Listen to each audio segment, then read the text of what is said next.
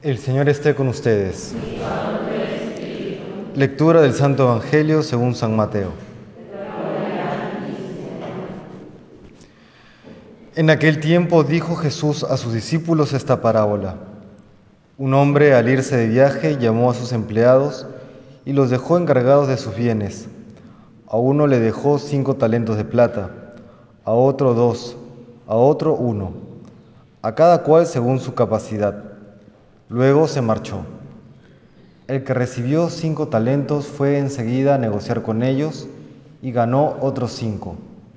El que recibió dos hizo lo mismo y ganó otros dos. En cambio, el que recibió uno hizo un hoyo en la tierra y escondió el dinero de su señor. Al cabo de mucho tiempo volvió el señor de aquellos empleados y se puso a ajustar las cuentas con ellos.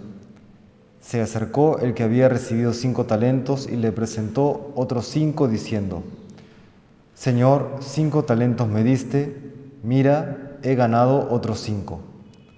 Su señor le dijo, Muy bien, eres un empleado fiel y cumplidor. Como has sido fiel en lo poco, te daré un cargo importante. Pasa al banquete de tu señor. Se acercó luego el que había recibido dos talentos y dijo, Señor, dos talentos me dejaste. Mira, he ganado otros dos.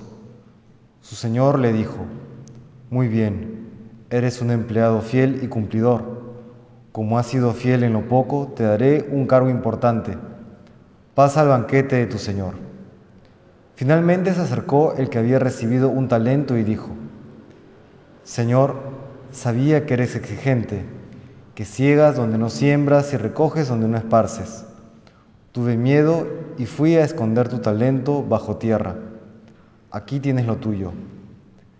El Señor le respondió, Eres un empleado negligente y holgazán, con que sabías que ciego donde no siembro y recojo donde no esparzo, pues debías haber puesto mi dinero en el banco, para que al volver yo pudiera recoger lo mío con los intereses. Quitadle el talento y dádselo al que tiene diez, porque al que tiene se le dará y le sobrará, pero al que no tiene se le quitará hasta lo que tiene. Y a ese empleado inútil echadle fuera, a las tinieblas, allí será el llanto y rechinar de dientes. Palabra del Señor.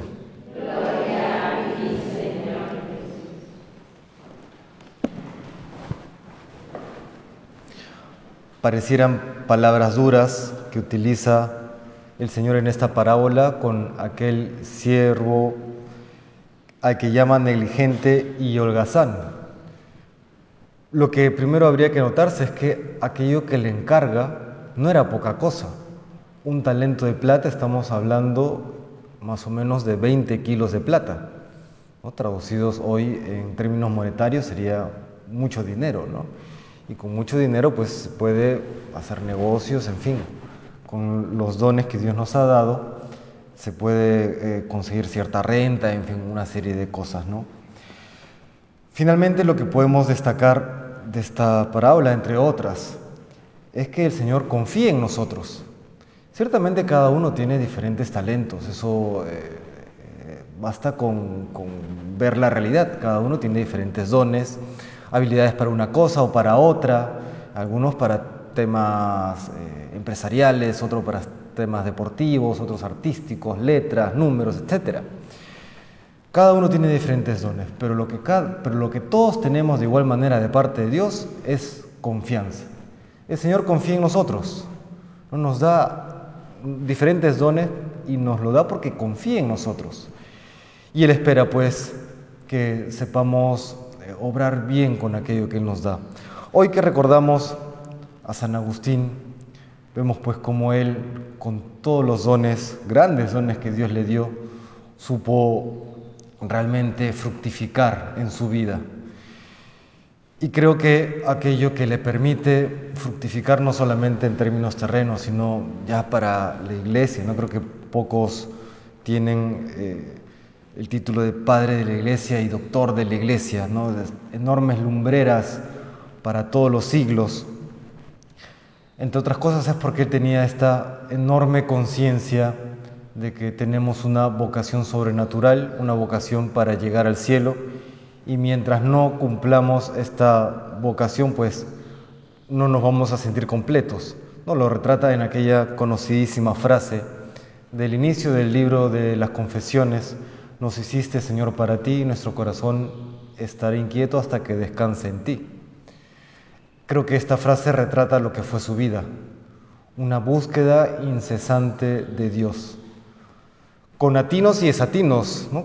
porque él, eh, a pesar de que Santa Mónica, su madre, era muy católica y quiso orientarlo siempre por el camino de la fe verdadera, él luego termina cayendo en maniqueísmo y en una enorme soberbia intelectual, etc. Pero al final, pues, eh, se dio cuenta que nada lo saciaba y termina pues, regresando al camino correcto.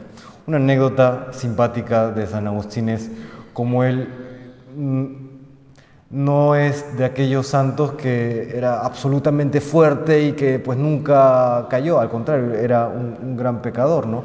Se conoce también esta, esta oración que él dirigía a Dios, eh, porque él padecía, entre otras cosas, del, pecado de la lujuria, y, él rezaba hacia Dios, Señor, hazme casto, pero todavía no, ¿no? Un poco, hazme casto, pero todavía no, quiero, pero no quiero, ¿no? Creo que expresa también la realidad humana. ¿no? Hazme casto, pero todavía no. Hazme virtuoso. Hazme santo, pero todavía no. Porque, claro, hay tanta resistencia a veces de nuestra propia naturaleza, de nuestra propia sensibilidad. Pero al final, en su vida, la gracia triunfa. Y Él encuentra aquella paz y aquella alegría que todos buscamos. ¿no? Nos hiciste, Señor, para ti y nuestro corazón estará inquieto hasta que descanse en ti. Él encontró reposo, él encontró descanso. ¿Por qué? Porque supo descansar en Dios. Le pedimos hoy pues al Señor que sepamos hacer uso de todos nuestros talentos, todos nuestros dones, ponerlos a su servicio, ¿no? amándole intensamente a través de todo aquello que hagamos, para que podamos, siendo fieles a nuestra vocación sobrenatural, corresponder a aquella confianza que el Señor nos da. A cada uno nos da talentos, distintos talentos ciertamente, pero a cada uno nos da aquella plena confianza para poder corresponder con nuestras vidas y alcanzar así la santidad. Que el Señor nos bendiga.